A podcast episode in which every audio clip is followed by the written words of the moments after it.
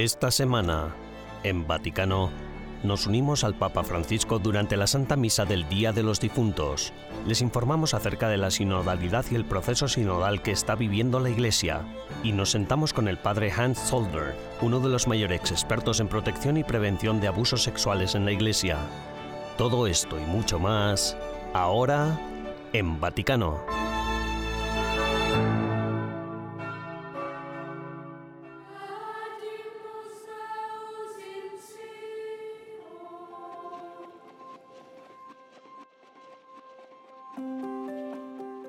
El Papa Francisco celebró la Santa Misa en la Basílica de San Pedro el Día de Todos los Fieles Difuntos. Rezó especialmente por los nueve cardenales y 148 obispos fallecidos durante el año. Entre los cardenales fallecidos se encuentran el cardenal Angelo Sodano, antiguo secretario de Estado del Vaticano, el cardenal Claudio Hummes, antiguo arzobispo de Sao Paulo, Brasil, que tuvo un importante papel en el Sínodo de la Amazonia de 2019, y el cardenal Antonio Snagib, antiguo patriarca de Alejandría y responsable de la Iglesia Católica copta. El Papa Francisco comentó que el Día de Todos los Fieles Difuntos es una buena ocasión para preguntarse si nuestros deseos tienen algo que ver con el cielo. El pontífice advirtió que muchos cristianos debilitan y diluyen el mensaje de Jesús por conveniencia. Reconozcámoslo, advirtió el Papa. Nos hemos vuelto muy buenos a la hora de comprometer el Evangelio. Después de la misa, el Santo Padre visitó el cementerio alemán, ubicado junto a la Basílica de San Pedro. Allí están enterradas diversas personas de ascendencia alemana, austríaca y suiza, así como de otras naciones de habla germana. Precisamente allí estaba el circo del emperador Nerón, en el que muchos cristianos fueron asesinados, incluido el propio San Pedro.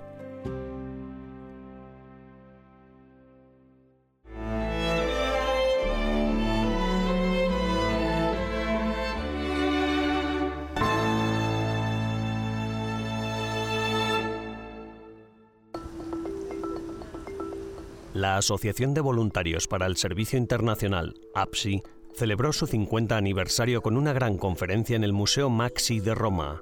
Entre los invitados se encontraban el secretario de Estado del Vaticano, el cardenal Pietro Parolin, y el ministro de Asuntos Exteriores italiano, Antonio Tajani. Por su parte, el presidente italiano, Sergio Mattarella, envió un saludo. Gianpaolo Silvestri, secretario general de APSI, explicó la misión de la asociación.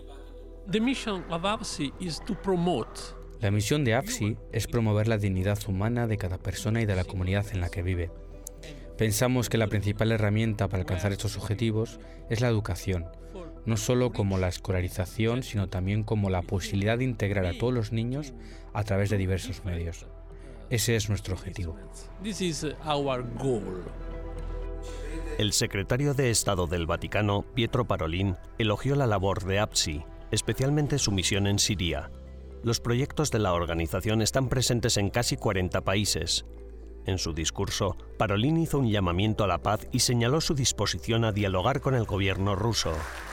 Al concluir el acto, Silvestri destacó la cantidad de trabajo que APSI tiene aún por hacer. Uh,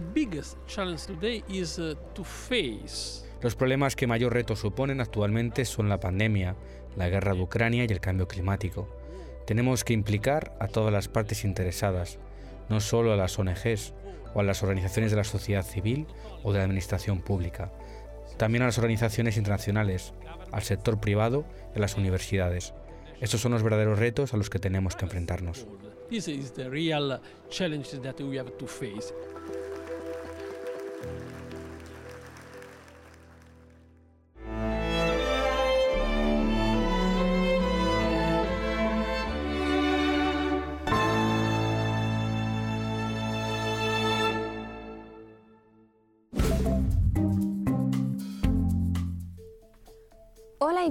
A las novedades del Vaticano de esta semana, las noticias más relevantes del Santo Padre y del Vaticano. El Vaticano ha presentado el documento que guiará la próxima fase de los debates del Sínodo sobre la sinodalidad.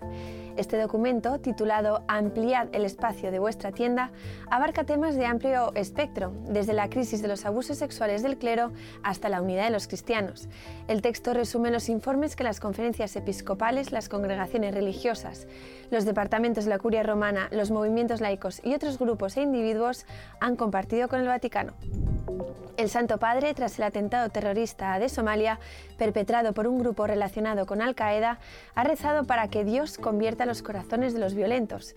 El Papa Francisco declaró, a la vez que celebramos la victoria de Cristo sobre el mal y la muerte, rezamos también por las víctimas del atentado terrorista en Mogadiscio, que ha matado a más de 100 personas, entre ellas muchos niños. Que Dios convierta los corazones de los violentos. El cardenal Luis Antonio Tagel ha defendido la decisión del Vaticano de renovar su acuerdo provisional con China sobre el nombramiento de obispos. El cardenal filipino dijo que la Santa Sede firmó el acuerdo para salvaguardar la válida sucesión apostólica y la naturaleza sacramental de la Iglesia Católica en China. Los términos del acuerdo aún no se han hecho públicos. Dmitry Peskov, portavoz de la presidencia rusa, en una rueda de prensa telefónica manifestó que está dispuesto a hablar de la situación de Ucrania con los estadounidenses, con los franceses y con el sumo pontífice.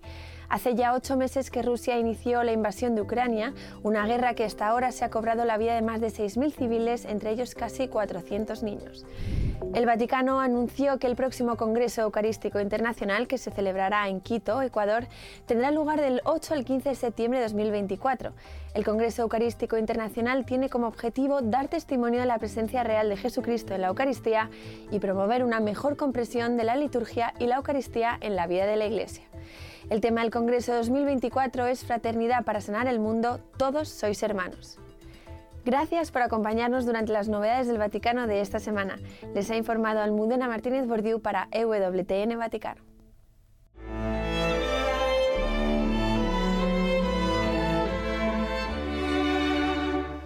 En breves instantes regresamos con más en Vaticano.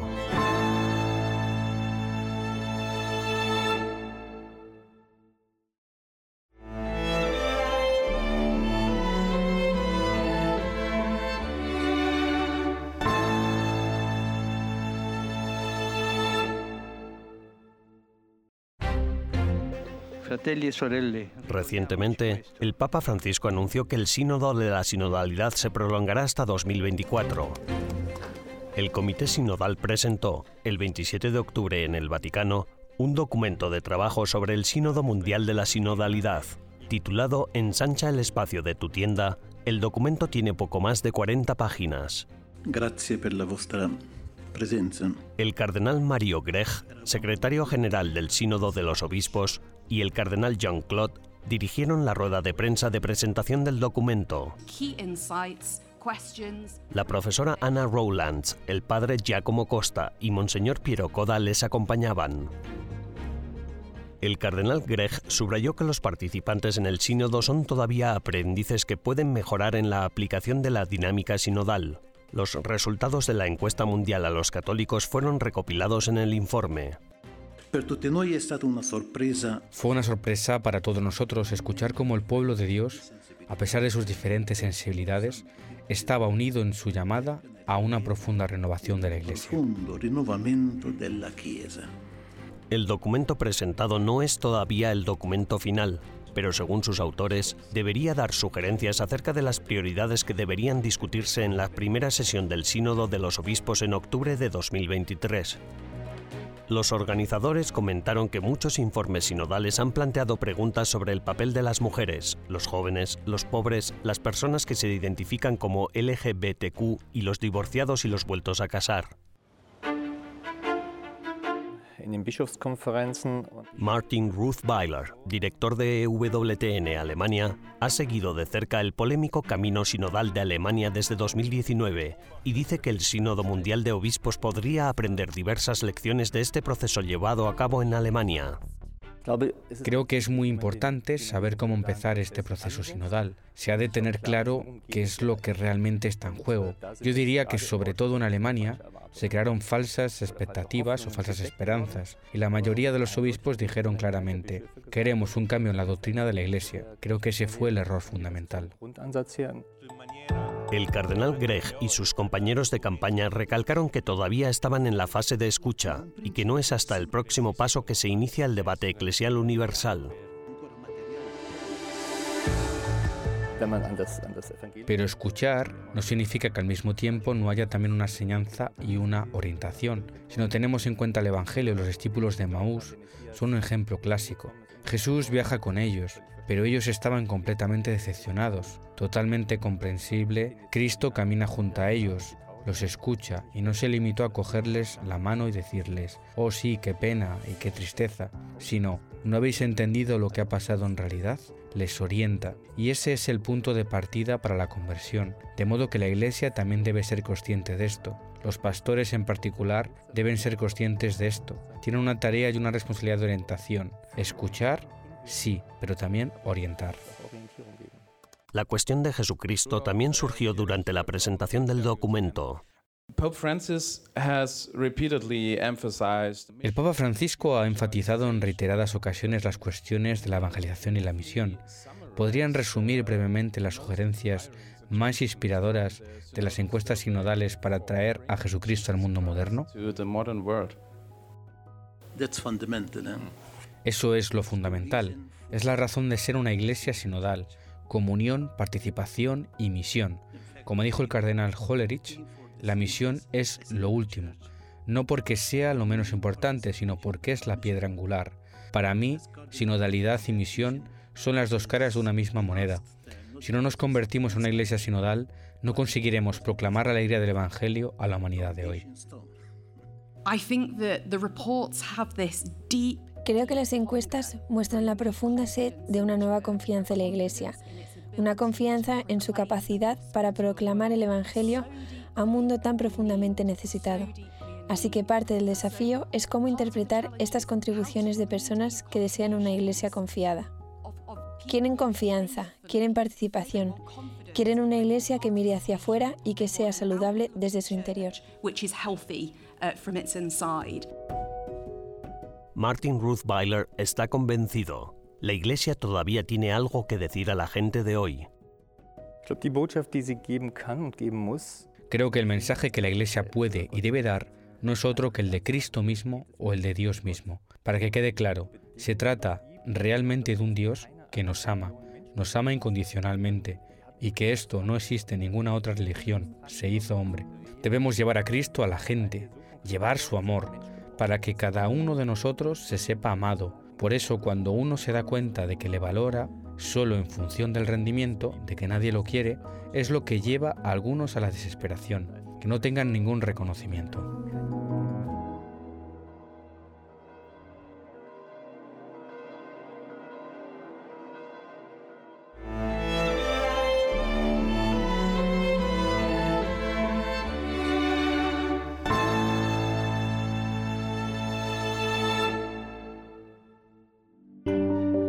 El padre Hans Zollner es experto en la crisis de los abusos sexuales en la Iglesia Católica. Psicólogo de formación, lleva 30 años estudiando el fenómeno de los abusos sexuales en la Iglesia. También es miembro de la Comisión Pontificia para la Protección de Menores. En esta entrevista, el padre Zollner conversa con Colin Flynn, de EWTN, sobre algunas de las conclusiones de su investigación relativa a la crisis de los abusos en la Iglesia. Padre Hans Zollner, es un placer conocerlo y muchas gracias por su tiempo. Partiendo de sus estudios de varias décadas sobre los abusos en el seno de la Iglesia Católica, ¿cuáles diría usted que fueron las causas que los provocaron y que permitieron que siguieran produciéndose? ¿Cuáles fueron algunos de los principales factores? Los abusos ocurren cuando las personas ocupan posiciones de poder y ejercen ese poder por medio de algún tipo de violencia. En este caso, si hablamos de abuso sexual contra menores, es violencia sexual. De modo que suceden, tanto por clérigos como por no clérigos, por la razón que sea. Puede ser por poder, por el gozo en el abuso, por la confianza con la gente con la que se encuentran, sean niños, jóvenes, sus padres o sus amigos o sus profesores. En los abusos sexuales, ellos satisfacen sus propios deseos sexuales, o el sentirse importante en la vida de otras personas a través de su dominio. En sus estudios, usted descubrió que la edad media entre los sacerdotes y los abusadores es de 39 años. ¿Por qué cree usted justo esa edad? Las personas alcanzan determinados puestos de poder y al mismo tiempo se sienten vacíos en un sentido u otro, o sienten que su propia espiritualidad no les llena, desapareciendo el arraigo de su ministerio, y se hartan, se frustran. Se acerca la mitad de su vida y buscan su propia satisfacción. Una de las razones por las que abusan de los menores de edad es que creen que se saldrán con la suya precisamente porque son pequeños. Pueden amenazarlos, pueden dominarlos, pueden ejercer su poder más fácilmente que con una persona adulta. Por lo que una de las razones es que pueden abusar de ellos porque creen que no serán descubiertos tan fácilmente. Creen que son intocables. Esta es una característica que también está conectada con la cultura de la Iglesia Católica, donde los sacerdotes han sido considerados intocables, como todavía lo son en algunas partes del mundo. Si un sacerdote en la confesión le dice a otro sacerdote que ha abusado de alguien, ¿están los sacerdotes obligados a notificárselo a alguno de sus superiores en la iglesia o el secreto de confesión no puede ser violado? La postura oficial de la Iglesia Católica es que el secreto de confesión no puede ser violado nunca jamás. Esto es algo que se ha mantenido en los últimos años también en las nuevas declaraciones de los respectivos dicasterios de aquí, de Roma. Pero claro, existe la posibilidad de que el sacerdote que escucha la confesión de un sacerdote abusador no le dé la absolución, ya que un sacerdote no está obligado a dar la absolución en el caso de que falte uno de los elementos esenciales de una confesión válida. Uno de estos elementos sería el arrepentimiento sincero, la confesión clara y la voluntad de reparar el daño causado. Eso podría incluir, por supuesto, reportarse a la policía.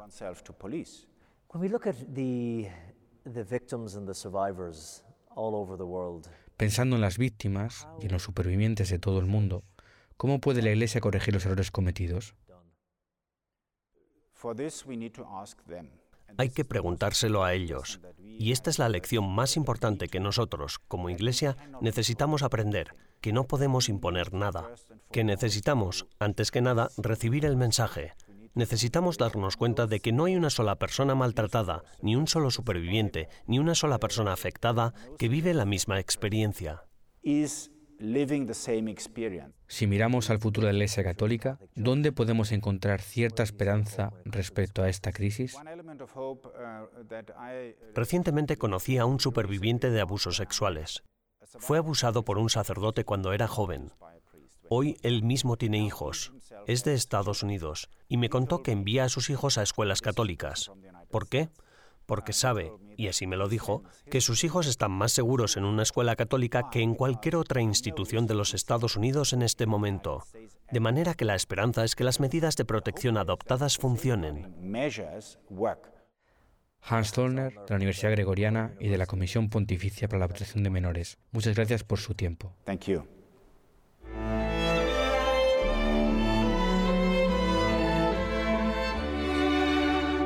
Tras una breve pausa, regresamos con más en Vaticano.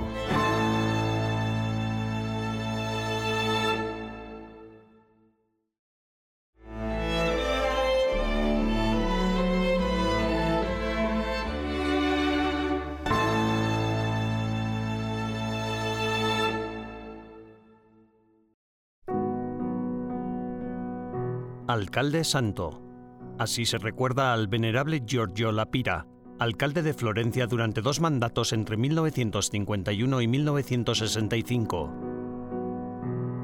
Nacido en 1904 en Pozzalo, una pequeñísima localidad de Sicilia, Giorgio Lapira está considerado como uno de los máximos exponentes del catolicismo social. Lapira era convinto que la Pira estaba convencido de que una sociedad buena no podía alcanzarse si no se fundaba en una profunda espiritualidad. Sus primeras conferencias se llamaron Conferencias para la Civilización Cristiana. De hecho, pensaba que solo el espíritu cristiano podía inspirar una sociedad justa y que para lograrlo era necesario recuperar un espíritu fuerte de religiosidad dentro de un mundo que en aquella época estaba dominado por el materialismo, el materialismo histórico del mundo comunista y el materialismo práctico del mundo capitalista. Criado en el seno de una modesta familia siciliana, comenzó sus estudios universitarios de Derecho en Messina. Poco después se trasladó a la Universidad de Florencia, en la que se licenció en Derecho Romano en 1926, la misma universidad en la que, Ocho años después, obtuvo la cátedra de Instituciones de Derecho Romano. Al mismo tiempo que completaba sus estudios, profundizó en su fe, ingresando en el convento de San Marcos de Florencia como dominico terciario. Se involucró en la acción católica florentina iniciando la Misa de los Pobres, una celebración eucarística dedicada a los pobres en la que al final de la celebración la pira se quedaba con ellos para darles apoyo tanto económico como espiritual.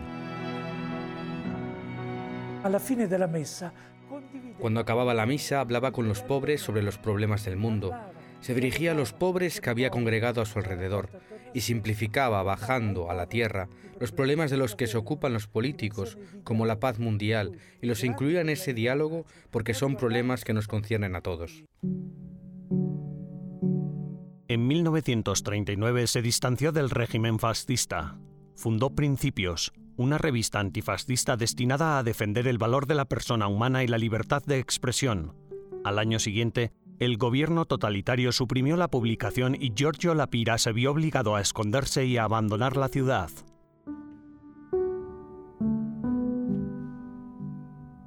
No regresó a Florencia hasta el final de la Segunda Guerra Mundial. En 1946, además de ser elegido diputado de la Asamblea Constituyente, también fue uno de los escogidos para redactar los principios básicos de la Constitución de la República Italiana. Proprio questa sua preparazione la esta preparación doctrinal suya se puede ver en su servicio a la sociedad como padre constituyente, es decir, uno de los llamados a redactar la Constitución italiana. Hizo una contribución decisiva que se puede apreciar en los primeros 15 artículos de la Constitución, que son precisamente los que hablan de los derechos fundamentales de la dignidad de la persona. La Pira organizó la primera conferencia internacional por la paz y la civilización cristiana en 1952. Aquella conferencia propició diversas actividades dirigidas a promover contactos vivos y fecundos entre los líderes políticos de todos los países del mundo. La Pira materializó su deseo de paz mundial en 1955, cuando los alcaldes de las capitales de todo el mundo firmaron un pacto de paz y amistad en el Palazzo Vecchio, sede del municipio de Florencia. Nunca dejó de comprometerse con los más pobres, como si fuera el padre de familia de esta ciudad, de su ciudad, Florencia. Asimismo, siempre cuidaba su dimensión religiosa, dimensión omnipresente en su relación con los demás. Giorgio Lapira murió en Florencia el 5 de noviembre de 1977. Todos lo recuerdan como el alcalde santo. En 2018, el Papa Francisco lo declaró venerable, concluyendo así la segunda fase de su causa de beatificación iniciada en 1986.